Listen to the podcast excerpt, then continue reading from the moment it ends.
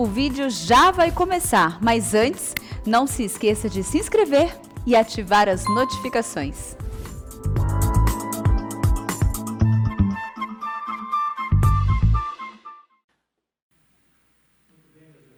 Vamos dar início à escola bíblica desta manhã, do dia 11 de julho de 2021.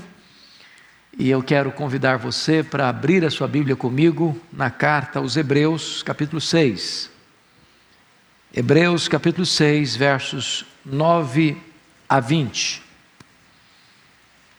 É, lido o texto, mantenha a sua Bíblia aberta para acompanhar a exposição da passagem. Hebreus 6, a partir do verso 9. Está escrito o seguinte: Quanto a vós outros, todavia, ó amados, estamos persuadidos das coisas que são melhores e pertencentes à salvação, ainda que falamos desta maneira. Porque Deus não é injusto para ficar esquecido do vosso trabalho e do amor que evidenciastes para com o seu nome, pois servistes e ainda servis aos santos. Desejamos, porém, Continue cada um de vós mostrando, até o fim, a mesma diligência, para a plena certeza da esperança, para que não vos torneis indolentes, mas imitadores daqueles que pela fé e pela longanimidade herdam as promessas.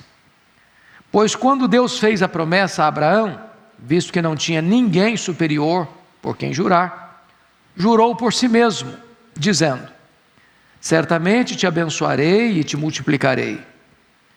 E assim, depois de esperar com paciência, obteve Abraão a promessa.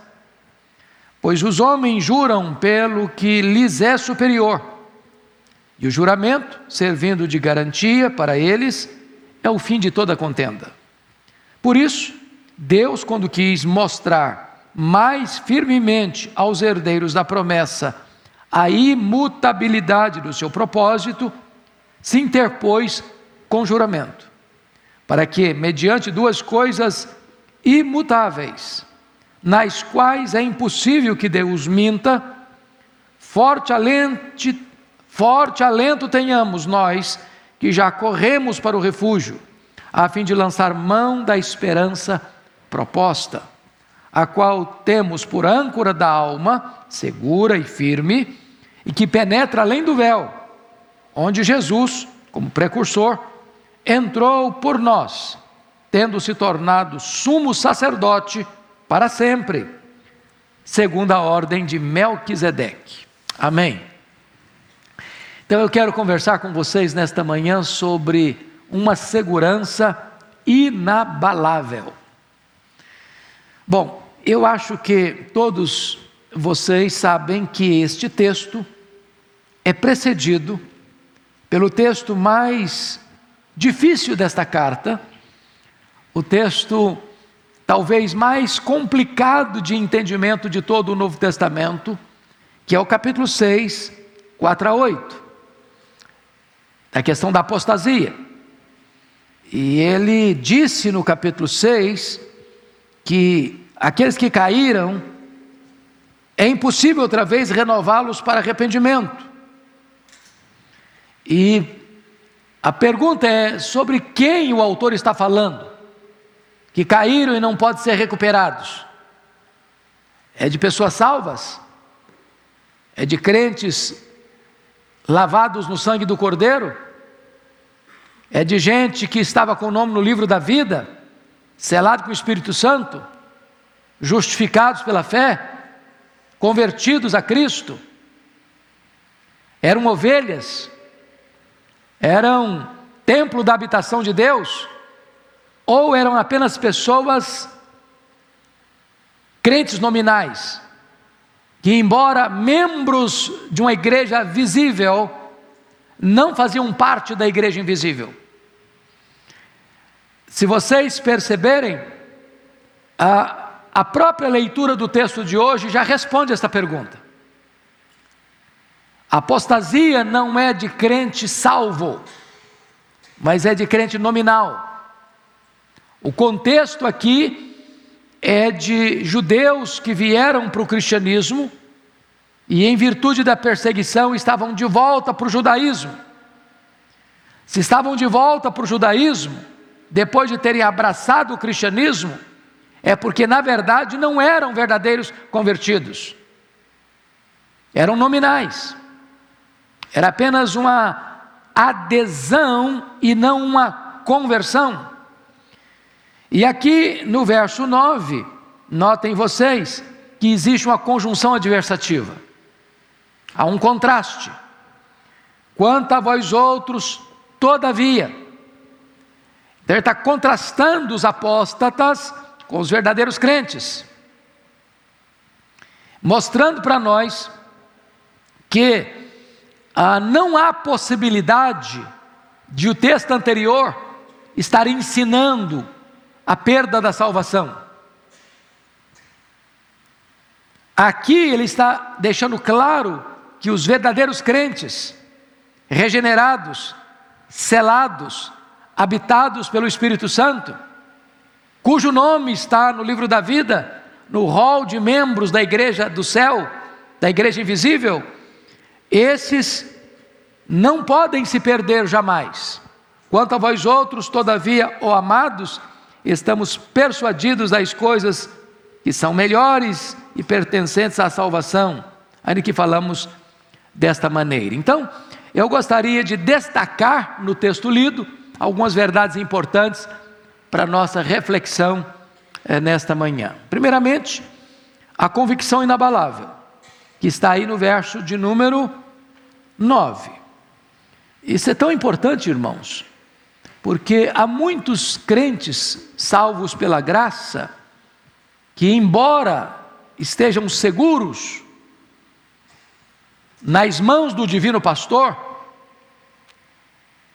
de quem ninguém pode arrancar-nos dos braços dele, vivem inseguros, vivem com medo de perder a salvação, de ir para o inferno, de resvalar os pés e dizer agora acabou perdi a salvação. A salvação é uma dádiva de Deus, é dada por Deus, foi planejada por Deus, foi executada por Deus, é consumada por Deus, é garantida por Deus. A segurança da minha salvação não está no meu esforço. Quem persevera é Deus em nos salvar. Aquele que começou boa obra em nós há de completá-la até o dia de Cristo Jesus.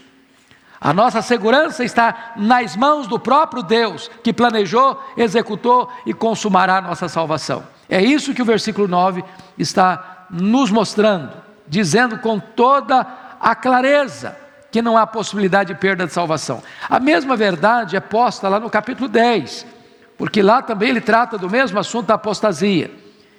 E ele vai contrastar de novo Olha aí, versículo ah, 38, ah, na parte B, quando diz assim, 10, 38: Se retroceder, nele não se comprais a minha alma. Ele está falando de quem? De um crente, de um salvo, que vai retroceder, e a alma de Deus não se comprais nele.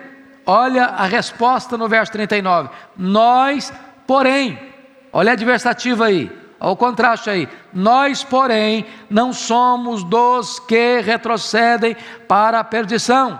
Somos, entretanto, da fé para a conservação da alma. Então você vai ver apóstata. O que é um apóstata? É alguém que tornou-se membro da igreja. Foi batizado. Pensa comigo em Judas Iscariotes, ele era um apóstolo. Pensa comigo em Demas, ele era um cooperador de Paulo. Pensa comigo em, Ju, em, em, em Simão, o mágico, lá em Atos 8. Ele foi batizado. Então, o rol de membros da igreja militante, da igreja aqui da terra, não bate necessariamente com o rol de membros do livro da vida. Há pessoas que entram para a igreja, são batizadas, exercem cargo de liderança, pregam, como Judas Iscariotes, exercem uma posição de honra, mas nunca foram convertidas. Essas, num dado momento, vão retroceder. Quando você vê, deixa eu só confirmar isso novamente, se você puder abrir comigo, lá em Apocalipse capítulo 13. Veja, por gentileza. Apocalipse capítulo 13. Versículo 8. Está falando do anticristo. E adorá-la-ão, a besta, que surge do mar, o anticristo, e adorá-la-ão todos os que habitam sobre a terra. Preste atenção na expressão todos. Todos os que se habitam sobre a terra. Aqueles cujos nomes não foram escritos no livro da vida do Cordeiro. Ou seja, só existe um grupo, um segmento, que não vai adorar o anticristo quando ele surgir. Quem são esses? Aqueles cujos nomes estão escritos no livro da vida. Em outras palavras, aqueles que foram salvos, eles jamais perecerão. Aqueles que estão lavados do sangue do Cordeiro jamais retrocederão. Aqueles que foram justificados pela fé, esses jamais apostatarão. Hebreus, como toda a Bíblia, não ensina de forma nenhuma a possibilidade de se perder a salvação. Ao contrário, é uma segurança e uma convicção inabalável. Vamos avante no capítulo 6, agora versículo 10, uma evidência eloquente.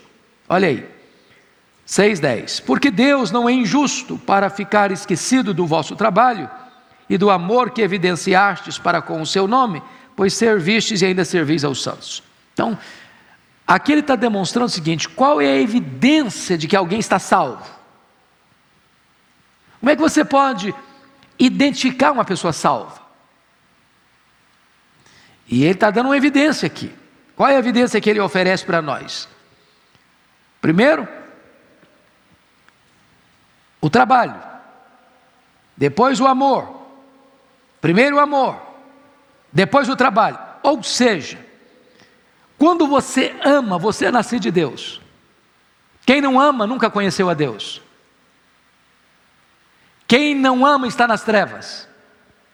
Quando você ama, qual é a evidência desse amor? Não é palavra, não filhinhos, não ameis apenas de palavras, mas de fato e de verdade.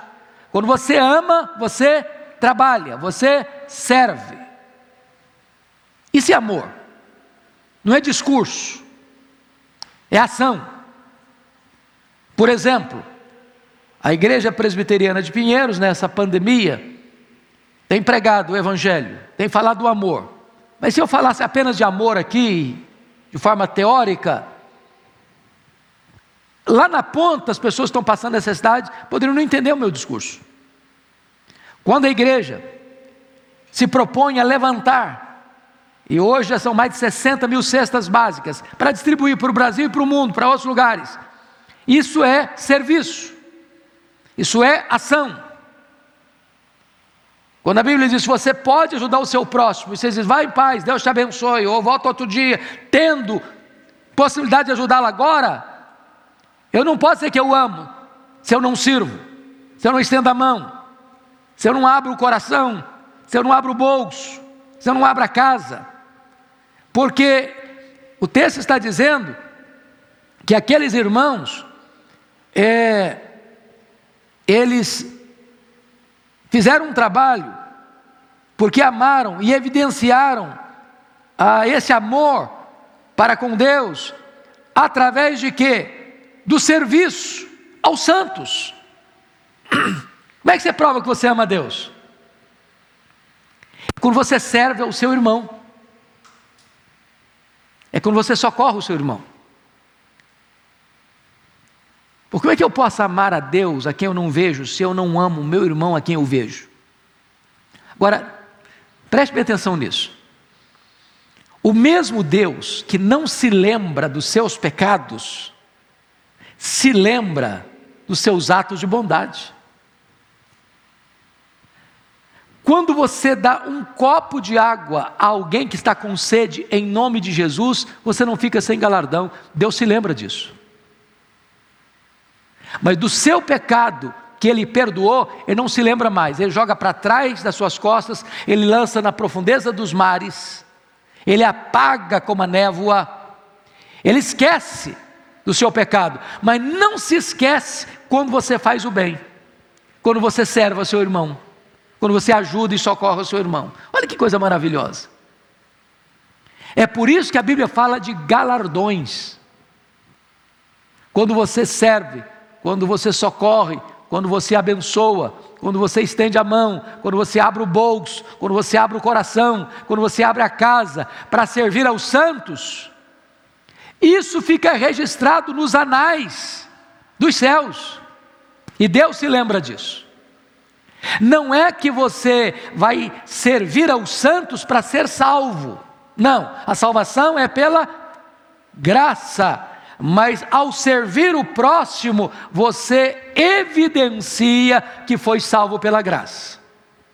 Socorrer o próximo, servir ao próximo, não é a causa da salvação, mas é a evidência da salvação. Pois bem, dito isto, vamos olhar um outro ponto agora, muito importante. Uma diligência necessária. Versículo 11, olhem comigo. Desejamos, porém, Continue cada um de vós mostrando até o fim a mesma diligência para a plena certeza da esperança. O que, ele está dizendo? Ele está dizendo o seguinte: uh, não basta você ter um arroubo de entusiasmo para ajudar o próximo num momento pontual e depois afrouxar as mãos, depois botar a vida no piloto automático e deixar a vida levando você. Não. Você precisa ter o quê? Continuidade. Perseverança. Você precisa ter o quê? Diligência no que você está fazendo. É por isso que a Bíblia diz que você deve é, desenvolver a sua salvação. Está lá em Filipenses 2,12. Dá uma olhadinha rapidinho comigo aí, para entender, porque esse texto às vezes as pessoas têm dificuldade de entender o significado dele. Filipenses 2,12, olha aí.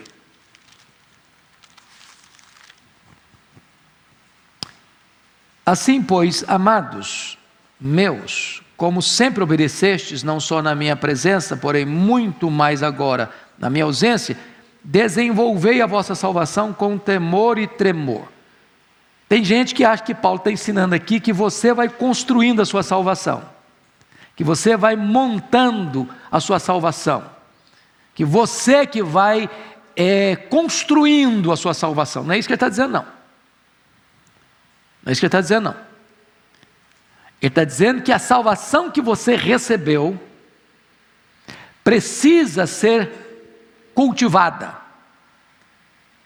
O que ele está dizendo é que, é, vamos, vamos ilustrar isso, é como se você tivesse recebido um terreno por herança. Você não comprou o terreno, você recebeu por herança. A salvação é uma dádiva de Deus. Agora você pode pegar esse terreno que você recebeu e cultivá-lo, plantar nele, colher dele, para que ele produza, para que frutifique, para que ele traga renda, então o que o texto está querendo dizer é o seguinte: você recebeu a salvação, a salvação é de graça. Mas agora você pode pegar essa lavoura, esse terreno e cultivá-lo, desenvolvê-lo. Você pode, já que foi salvo pela graça, agora ser generoso, ser diligente nas boas obras, socorrer, servir. Essa é a ideia. Essa é a ideia. Deixa eu Pega um outro texto para vocês entenderem o, que está aqui. Olha em Gálatas 6, 9, por favor. Gálatas 6, 9. Aqui tem um texto interessantíssimo. 6, 9. Está escrito assim: E não nos cansemos de fazer o bem, porque a seu tempo ceifaremos, se não desfalecermos. Fazer o bem às vezes cansa, sabia? Tem gente cansada na obra e cansada da obra. Porque nem sempre ao fazer o bem você recebe o retorno de quem recebeu o bem. Tem gente que você faz o bem para ele, ele vira as costas para você ainda. Você faz o bem para ele e ele não agradece o bem que você fez. E de repente você pode ficar frustrado e cansado. E Paulo exorta: não nos cansemos de fazer o bem. Não nos cansemos de fazer o bem. Por que não? Porque a seu tempo ceifaremos, se não desfalecermos. O que, que ele está querendo dizer com isso? Ele está querendo dizer com isso que, ainda que você não receba a, o devido reconhecimento de quem recebeu o bem que você fez, de Deus você vai receber recompensa. No devido tempo você vai ceifar, você vai colher. Porque Deus não é injusto para ficar esquecido do serviço que você presta aos santos. Olha que coisa maravilhosa. Quer ver outro exemplo bíblico? Lá em Mateus 24, 13, nós somos informados, porque está falando de diligência nesse versículo, né? De diligência. Então, lá em Mateus 24, 13, a ordem do Senhor Jesus é esta: aquele, porém, que perseverar até o fim será salvo. Vamos entender de novo esse texto. Vamos entender de novo esse texto, porque será que Jesus está querendo dizer que você só pode ter certeza da sua salvação na horinha que você estiver partindo? Na horinha que você estiver morrendo? É isso que ele está dizendo? Não. Não é isso. Não é isso. No momento em que você crê no Senhor Jesus, você já tem a certeza, a garantia. Quem crer em mim, João 6,47, tem a vida eterna. Quem disse isso? Jesus. Você acha que Jesus mentiria para você? Jamais. Então o que, que ele está dizendo? Se você crê, você tem o quê? A vida eterna. Quem é que tem a vida eterna? Quem crê. O verbo não está no futuro, terá. Está no presente indicativo. Quem crê, tem. Eu tenho essa Bíblia, eu não terei, eu tenho essa Bíblia. Está entendendo? Agora, qual é a evidência que eu tenho a vida eterna? Agora, já. É eu que persevero até o fim. Porque se eu não persevero até o fim, eu nunca tive. Eu nunca tive. Está claríssimo, irmãos, para vocês? Ok, então vamos prosseguir. Volta lá para Hebreus. Versículo 12 agora, 6, 12. Vamos entender outra coisa importante aí. Hebreus 6, 12. Veja comigo. Para que não vos torneis indolentes, mas imitadores daqueles que pela fé e pela longanimidade herdam as promessas. Veja bem que o autor aos Hebreus está tratando de diligência, e ele não quer que você seja indolente, corpo mole, entendeu? Relaxado, omisso, braço cruzado que não põe em prática o que você conhece. Então, o que, que ele está dizendo aí? Você deve fazer o quê? Imitar. Imitar. Imitar quem? Imitar gente que anda com Deus. Você deve imitar aqueles que pela fé e pela longanimidade herdam as promessas. Em outras palavras, Mirem bons exemplos.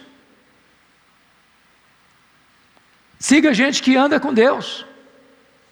Observe aqueles que caminham com Deus. Para você não ser indolente. Agora eu chamo a sua atenção para um ponto muito curioso no texto. Porque no verso 10, preste atenção nisso. Ele tratou do amor. Porque Deus não é injusto para ficar esquecido do vosso trabalho e do amor. Tá, amor. Cita amor aí. No verso 11, ele falou da esperança, para a plena certeza da esperança. Mas no verso 12, ele falou da fé, para que não vos torneis indolentes, mas imitadores daqueles que pela fé. Então, note que amor, fé e esperança. Isso diz alguma coisa para você? Amor, fé e esperança são as três virtudes cardeais, que está lá em 1 Coríntios 13, 13. Resta agora o amor, a fé e a esperança. Esses três. Mas o maior desses é o amor. Então, quais são as marcas de um cristão maduro? Se você ler as cartas de Paulo, você vai ver que sempre coloca essas três coisas juntas. Está dando graças pelo amor, está dando graças pela fé, está dando graças pela esperança. É isso que é um crente. Um crente ama. Um crente tem fé. Um crente tem esperança. Esse é o apanágio. Essa é a marca. Esse é a, a nossa identidade como cristãos. Pois bem, dito isto, Agora nós vamos considerar juntos os versos 13 a 17, porque no 13 a 17 é, o autor vai mostrar para nós uma promessa segura. Pois quando Deus fez a promessa a Abraão, visto que não tinha ninguém superior por quem jurar, jurou por si mesmo. Vamos entender isso aqui, irmãos, porque ah, naquela época não tinha todos os aparatos que nós temos hoje ah, do trabalho jurídico, né, dos cartórios, das garantias ah, que se tem num contrato de compra e venda. Né? Então, eu me lembro até bem recentemente, eu fui criado lá na roça, e eu me lembro que o meu pai, ao fazer um negócio, eh, tinha a, o hábito de dar a mão. Quando dois homens, ao fazer um negócio, dava a mão, está feito, essa era a expressão, está feito. Está feito, está feito. Lembra de uma outra expressão? Um fio de contrato, basta um fio do bigode. Então, naquela época, quando ia se firmar um acordo, um contrato, uma promessa, um compromisso, a pessoa fazia um juramento. Ao fazer um juramento, alguém maior do que ele cessava a contenda. Ou seja, não tem dúvida, está seguro, Está certo. Não dá para mudar mais. Não, não, não, não volta atrás mais, não vira casaca mais. Não desfaz mais o negócio, entendeu? O juramento cessava a contenda, cessava qualquer demanda, dúvida, incerteza. Agora, o autor está dizendo que Deus não tem ninguém maior que ele para jurar. Então Deus jura por si mesmo, para dar garantia das suas promessas. Agora veja vocês, amados irmãos, é, no texto, que, ah, olha aí o que, o, em que contexto, versículo 14 agora, dizendo: Certamente abençoarei e te multiplicarei. E assim, depois de esperar com paciência, obteve Abraão a promessa. Pois os homens juram pelo que lhes é superior, e o juramento servindo de garantia para eles é o fim de, de toda contenda. Por isso, Deus, quando quis mostrar mais firmemente aos herdeiros da promessa a imutabilidade do seu propósito, se interpôs com juramento. Agora vamos entender essa questão, que essa palavra foi dada para Abraão. Né? Esse, essa citação aqui do versículo 14, você percebe que ele está citando um texto do Velho Testamento. Que texto é esse que ele está citando? Se você for no rodapé da sua Bíblia, está citando Gênesis 22, 16 e 17. Em que contexto? Em que contexto? No contexto, quando Deus manda Abraão ir a um monte que ele mostraria para oferecer Isaac em holocausto. Então vamos agora entender a história do Abraão. Deixa eu resumir para vocês. Abraão era chamado de Abrão, morava em Ur dos Caldeus, Seu pai chamava Terá. Abraão teve três irmãos: Arã, Naor e ele. Certo? Ele teve dois irmãos. Eram três filhos. Eles moravam em Ur dos Caldeus, capital da Caldeia, terra idólatra. A família dele era idólatra. Está lá em Josué, capítulo 24. E aí, eles se mudam aqui de Ur, do sul da Mesopotâmia, para Arã, no norte da Mesopotâmia. Naquela época, as famílias tinham casamentos consanguíneos. A Sara era meia ou meio, agora eu fiquei na dúvida no português, quem é melhor de português me ajuda, se é meio ou meia irmã. Quem é bom de português me ajuda. Meio. Meia. Vocês ficaram em dúvida agora, tem tanta opinião que eu não sei qual que é o certo. É meia irmã? Meia. Ok, então é meia, ficou certo agora. A Sara era meia irmã do Abraão. O pai da Sara era o Terá, outra mulher. Então, Abraão se casa com a meia irmã, Sara. Pois bem, aí, ele tem 75 anos quando Deus diz para ele: sai da tua terra, no meio da tua parentela, e vai para um lugar que eu te mostrarei. Te abençoarei e através de ti abençoarei as famílias da terra, as nações do mundo. E Deus prometeu outras vezes que a descendência dele seria como as estrelas do céu, e outra feita diz que a descendência dele seria como as areias da praia do mar. É claro que é um termo ah, ah, ah, hiperbólico, né? Porque você sabe que há mais estrelas no firmamento que todos os grãos de areia de todas as praias e desertos do nosso planeta. É uma figura de linguagem. Pois bem, ele sai aos 75 anos. Com 86 anos, aliás, 85 anos, a Sara, que era estéril, achando que não ia ter mais jeito de ser mãe mesmo, porque já tinha cessado as regras, inclusive Diz para o Abraão o seguinte: Olha, Abraão, não vai ter jeito não. Então faz o seguinte: pega a minha serva, que era Agar, que veio lá do Egito, quando ele passou por lá, coabita com ela, e eu vou ser mãe por meio de Agar. O Abraão, em vez de confrontar a sua mulher, diz: Não, minha filha, Deus me prometeu, Deus vai cumprir. Vão dar mãozinha para Deus, Deus, eu não preciso de mãozinha nossa, não. Ele acabou cedendo a, ao desejo da sua mulher e coabitando com a serva egípcia. Nasce Ismael, né? barriga de aluguel. Aí o que, que acontece? Quando Abraão tem 99 anos, quando Isaac nasceu, quando Ismael nasceu, tinha 86, me ajuda na matemática aí, quantos anos tem o Ismael agora? 13 anos, certo? 13 anos. Deus aparece para ele de novo. Abraão, Abraão, vou mudar seu nome. Você não vai ser chamado de Abraão mais não. Você vai ser chamado de Abraão.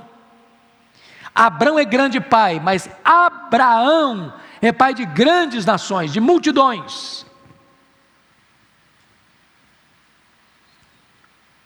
E aí, Deus aparece e diz o seguinte para ele: olha, a sua descendência vai ser por intermédio de Isaac.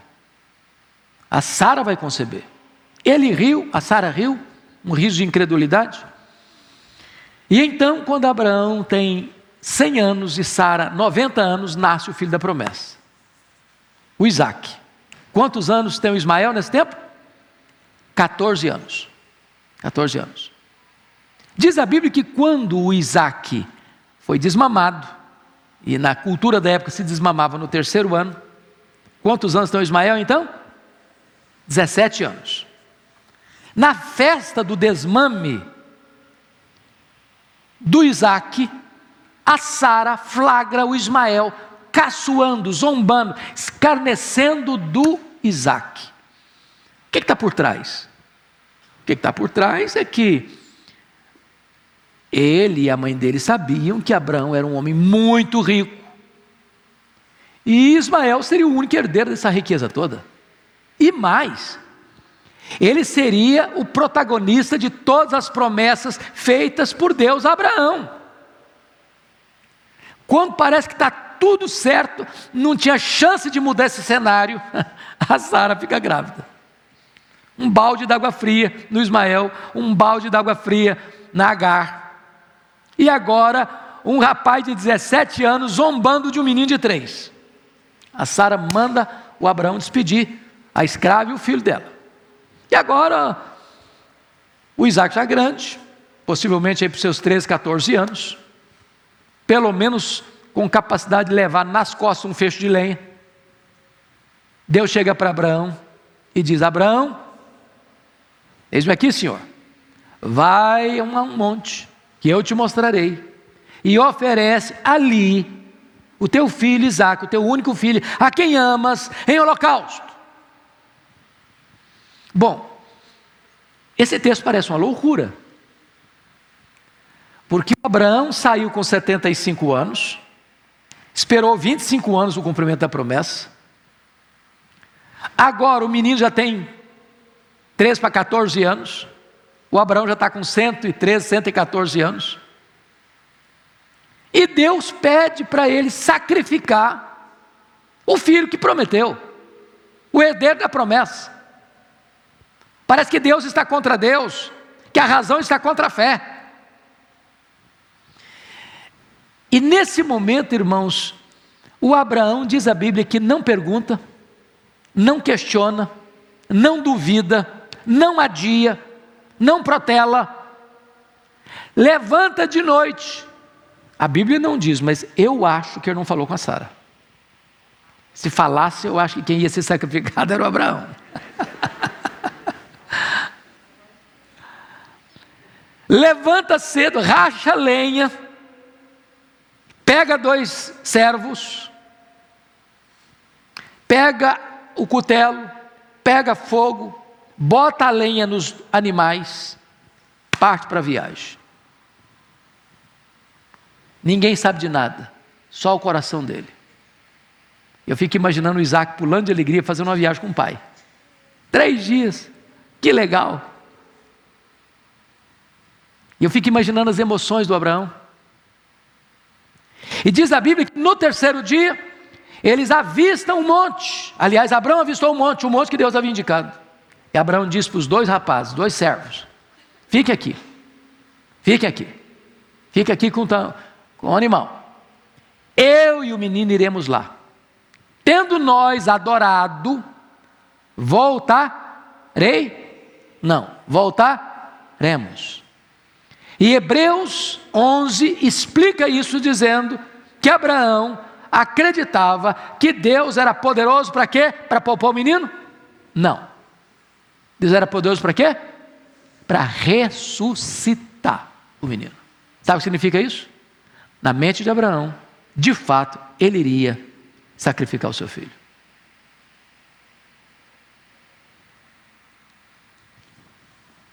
Pense comigo nessa cena de novo.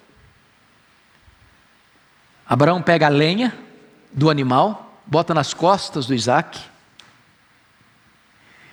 pega o fogo, pega a faca, o cutelo, começa a caminhar para o monte, só os dois, juntos. Quando lá pelas tantas, o Isaac pergunta para o pai assim: Papai, aqui está o fogo, aqui está o cutelo, a lenha está nas costas dele mesmo. Mas cadê o cordeiro para o sacrifício? Eu imagino um nó na garganta do Abraão, mas a fé acendendo em sua alma, dizendo: Deus proverá para si meu filho, o cordeiro. Eu não sei se vocês acham, mas o que vocês pensam comigo? Um homem de 114 anos e um menino de 16, 14, 15 anos. Quem deveria ter mais força? Hã? Talvez o menino, não? Porque Abraão não pegou o feixe de lenha nas costas. Quem pegou o feixe de lenha nas costas foi o menino, o rapaz. A Bíblia não relata isso. Mas sabe qual a visão que eu tenho desse texto? Que é o texto mais eloquente sobre a cruz, sacrifício de Cristo. É que nesse momento, Abraão deve ter contado para Isaac, meu filho, contou a história para ele. Porque não faz sentido você entender que Abraão pegou o rapaz, amarrou o rapaz. Pensa comigo um menino que carrega um feixe de lenha, se vai deixar o pai dele amarrá-lo em cima de um monte de pedra, um fecho de lenha, ele ia sair correndo. Ia denunciar o pai na próxima delegacia. Para entender a figura, eu penso que nesse momento, porque o pai e o filho, Jesus, o pai entregou o seu filho por amor e o filho voluntariamente foi para a cruz. O filho se entrega, e quando Abraão estende a mão, o anjo do Senhor bradou. O anjo do Senhor é uma teofania, não é um anjo, é o anjo. Bradou do céu. Abraão, não faças nenhum mal ao menino. Agora eu sei que tu me temes. Ele olhou um cabrito, um cordeiro, sacrificou e aí Deus refaz com ele a promessa. Jurou por si mesmo que o abençoaria, que o multiplicaria. Deus não tendo ninguém superior a ele mesmo para jurar, jurou por si mesmo. O que a Bíblia destaca aqui, que você deve olhar para os ah, heróis da fé, você deve olhar para quem caminhou na esperança, olha para Abraão. Você quer esperar? Olha para Abraão. Então eu queria que você fosse comigo para Romanos 4, porque lá a, a, a Paulo interpreta melhor o que é essa esperança do Abraão. Vá lá comigo, por favor, para Romanos 4. Aqui tem uma expressão belíssima.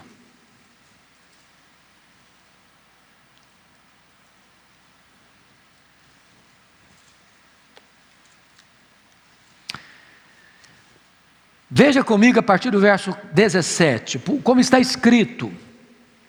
Como está escrito: Por pai de muitas nações te constituí, perante aquele no qual creu, o Deus que vivifica os mortos e chama à existência as coisas que não existem. Abraão, verso 18: esperando contra a esperança, creu, para vir a ser pai de muitas nações, segundo lhe fora dito: assim será a tua descendência. E sem enfraquecer na fé, embora levasse em conta o seu próprio corpo amortecido, sendo já de cem anos, e a idade avançada de Sara, não duvidou por incredulidade da promessa de Deus, mas pela fé se fortaleceu, dando glórias a Deus, estando plenamente convicto de que Ele era poderoso para cumprir o que prometera, pelo que isso lhe foi também imputado para a justiça. Então, o que, que o autor aos Hebreus está nos ensinando, voltando para Hebreus 6? Ele está nos ensinando a termos esperança nas promessas de Deus. O que Deus prometeu, Ele vai cumprir. Pois bem, queridos irmãos, o que ele está querendo dizer é que a esperança de fé não é nenhuma fantasia. A esperança de fé está ancorada na promessa de Deus é no juramento de Deus. Agora, vamos para o versículo, por favor, olhe comigo. Versículo 17. 6,17, Hebreus. Por isso, Deus, quando quis mostrar mais firmemente aos herdeiros da promessa a imutabilidade do seu propósito, se interpôs com juramento, para que, mediante duas coisas imutáveis, nas quais é impossível que Deus minta, forte alente tenhamos nós que já corremos para o refúgio a fim de lançar mão da esperança proposta. Então, deixa eu fazer uma pergunta para vocês. Quais são essas duas coisas imutáveis aí? Quais são essas duas coisas imutáveis? Para nos dar garantia da salvação. Quais são? As duas coisas imutáveis que ele está dizendo aqui, primeiro, é a promessa de Deus. Deus prometeu, ele é fiel para cumprir. Segunda coisa imutável, que não pode mudar. Primeira é a promessa, segunda é o juramento. É o juramento. Deus não só deu a promessa, Deus selou essa promessa com um juramento. Deus pega a própria cultura do povo, uma linguagem que o povo entendia. Quando alguém ia fazer um contrato, firmar um negócio, firmar um acordo, um compromisso, um pacto, se fazia juramento. Ao fazer juramento, a mão está dada, o fio do bigode está presente, compromisso está selado, não volta atrás.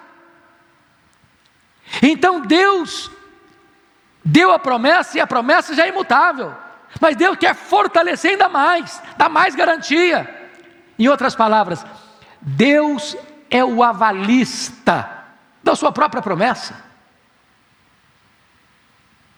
Deus está botando a sua assinatura no contrato fazendo um juramento, dizendo: o que eu prometi é imutável, não muda. A segurança da sua salvação é inabalável. Então, eu quero terminar olhando com vocês o verso 18b até o 20, porque aqui há três ilustrações eloquentes para nos falar da nossa segurança da salvação em Cristo Jesus. Primeiro, Olha o versículo 18, a parte B. Forte alento tenhamos nós que já corremos para o refúgio, a fim de lançar mão da esperança proposta. Já corremos para o refúgio. Essa palavra diz alguma coisa para você que lê a Bíblia há muitos anos? Lembra das cidades refúgios?